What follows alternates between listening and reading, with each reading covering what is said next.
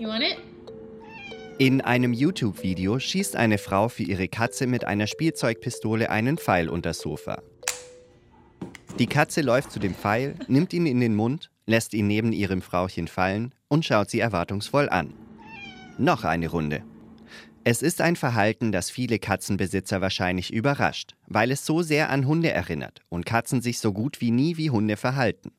Hunde müssen es allerdings lernen, Stöckchen oder Bälle zurückzubringen. Bei Katzen ist das in der Regel anders. Entweder sie können es oder sie können es nicht. Gemma Foreman von der Universität Sussex in England und ihre Kollegen befragten die Besitzerinnen und Besitzer von insgesamt mehr als 1000 Katzen. Allesamt solche Katzen, die Spielzeug zu deren Besitzer zurückbringen, wenn es geworfen wird. Fast 95 Prozent der Katzen zeigten das Verhalten, ohne dass es antrainiert wurde.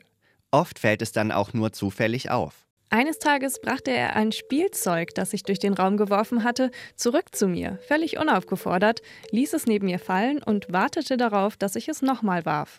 Ich wollte die Zeitung öffnen und das Gummiband, das sie zusammenhielt, schoss durch den Raum. Waldo rannte hinterher, brachte es zu mir zurück und ließ es neben meinen Füßen fallen. Ich ließ es nochmal schnellen und er brachte es wieder zurück. Im Gegensatz zu Hunden scheinen Katzen auch mehr Kontrolle darüber auszuüben, wann gespielt wird. Etwa drei Viertel der Katzen fangen das Spiel zumindest teilweise von sich aus an.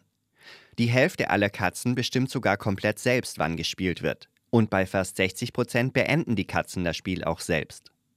Die Forschenden schließen daraus, dass die Katzen größtenteils die Kontrolle über das Spiel haben. Manche Katzen haben auch ganz bestimmte Anforderungen an das Spiel. Sie spielen nur an bestimmten Orten oder bringen nur ein ganz bestimmtes Spielzeug zurück. Zum Teil ist es auch die Größe, Farbe oder Form des Objekts, die der Katze zusagt. Die Größe des Pompons ist wichtig. Ich habe einen größeren gekauft, aber mit dem spielt sie nicht. Ich habe auch andere Objekte, die ungefähr so groß sind wie der Pompon, ausprobiert, aber die verweigert sie auch. Die Katzen entscheiden selbst, wann, wie lang und womit sie spielen wollen. Das macht das eigentlich katzenuntypische Verhalten dann doch wieder irgendwie typisch Katze.